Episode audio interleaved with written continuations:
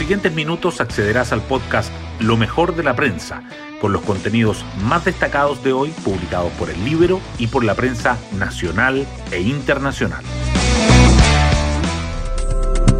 Buenos días, soy Magdalena Olea y hoy miércoles 2 de marzo comienza oficialmente el año escolar y se estima que 9.000 recintos volverán esta semana a las aulas.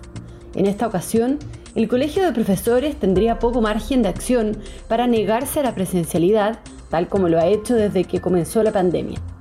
Y quienes también se preparan para asumir nuevas responsabilidades son los futuros jefes de cartera que conformarán el gabinete del presidente electo Gabriel Boric. Tal como relata el Libero en su página web, los tres ministerios que dirigirá el Partido Comunista administrarán un presupuesto de 10,3 billones en 2022 además del poder estratégico que implica estar a cargo de la Subsecretaría de las Fuerzas Armadas. Las portadas del día. El Mercurio destaca que Rusia intensifica el ataque a las grandes ciudades de Ucrania y acumula tropas para el asalto a Kiev, y que el alza del 10% del petróleo por la crisis en el este de Europa causa una fuerte caída en los mercados. La tercera resalta que el general Martínez evalúa su renuncia a la comandancia en jefe del ejército tras la citación de la jueza Rutherford. El diario financiero subraya que Telefónica define las inversiones para 2022 con foco en profundizar la fibra óptica y el 5G. Y el Libero remarca el enorme poder que se apronta a tomar el Partido Comunista cuando asuma el gobierno de Boric. La Convención Constitucional también sobresale. El Mercurio realza los dichos del presidente de la Corte Suprema por la nueva Constitución. Informa que la Comisión de Sistema Político revive el bicameralismo al incluir el concepto de Cámara Territorial y aumentar sus atribuciones, y agrega que las sanitarias están en alerta por la norma que busca traspasar al Estado a dichos servicios. La tercera señala que Rojas Bade deja en espera su retorno y el Libero revisa cómo votan los moderados, la mayoría con la izquierda y pocos al centro.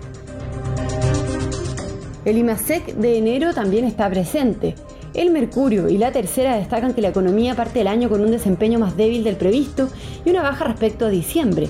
Por otra parte, el diario financiero resalta que el debate por el nivel de las holguras fiscales marca una nueva bilateral entre Marcel y Cerda.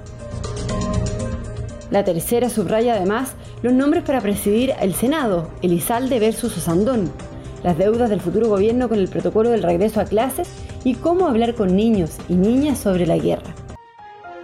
Hoy destacamos de la prensa. Rusia intensifica el ataque a las grandes ciudades de Ucrania y acumula tropas por el asalto a Kiev. Las fuerzas rusas advirtieron a residentes de la capital ucraniana que huyan de sus casas y poco después bombardearon la torre de televisión, lo que obligó a los canales locales a dejar de transmitir. En Kharkov, la segunda ciudad más importante del país, un proyectil que impactó frente a un edificio gubernamental dejó al menos 18 muertos. Los expertos ven un cambio de estrategia de Moscú similar al ocupado en Siria o Chechenia, con un foco en las áreas residenciales. Los precios del petróleo se disparan sobre los 100 dólares y hunden a las bolsas mundiales. El Brent y el WTI alcanzaron nuevos máximos desde 2014 ante la incertidumbre por el suministro ruso y pese al acuerdo de los países desarrollados para liberar las reservas. El temor al impacto del alza del precio petrolero en la inflación, que ya está en máximos de varias décadas, se sumó a las preocupaciones por los efectos del conflicto armado y a las sanciones a la economía global, dejando nuevas caídas en los mercados de valores. La jueza Rutherford rechaza la petición de la defensa del general Martínez y confirma su citación como inculpado. La toma de declaración como inculpado el arista pasajes aéreos, agendada para mañana jueves, ha dejado en una incómoda posición al comandante en jefe del ejército, que podría renunciar para evitar que su situación judicial impacte en la ceremonia de ascenso de su sucesor. Por otra parte, el Tribunal Constitucional revisaría hoy el recurso que puede marginar a la magistrada de la causa. La economía chilena parte de 2022 con un desempeño más débil del previsto y se contrae respecto de diciembre. El IMASEC subió 9% interanual en enero, tras ocho meses seguidos creciendo a doble dígito y cayó 1% frente a diciembre, la segunda contracción seguida en términos desestacionalizados.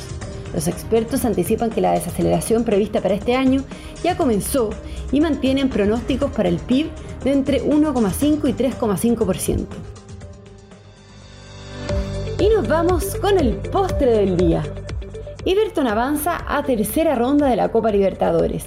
El equipo viñamarino perdió 0-1 en su visita al Monagas, pero aprovechó su victoria de local 3-0 para clasificar a la siguiente instancia, donde los ganadores pasan a la fase de grupos y los perdedores van a la Copa Sudamericana. Bueno, yo me despido, espero que tengan un muy buen día miércoles y nos volvemos a encontrar mañana en un nuevo podcast, Lo mejor de la prensa.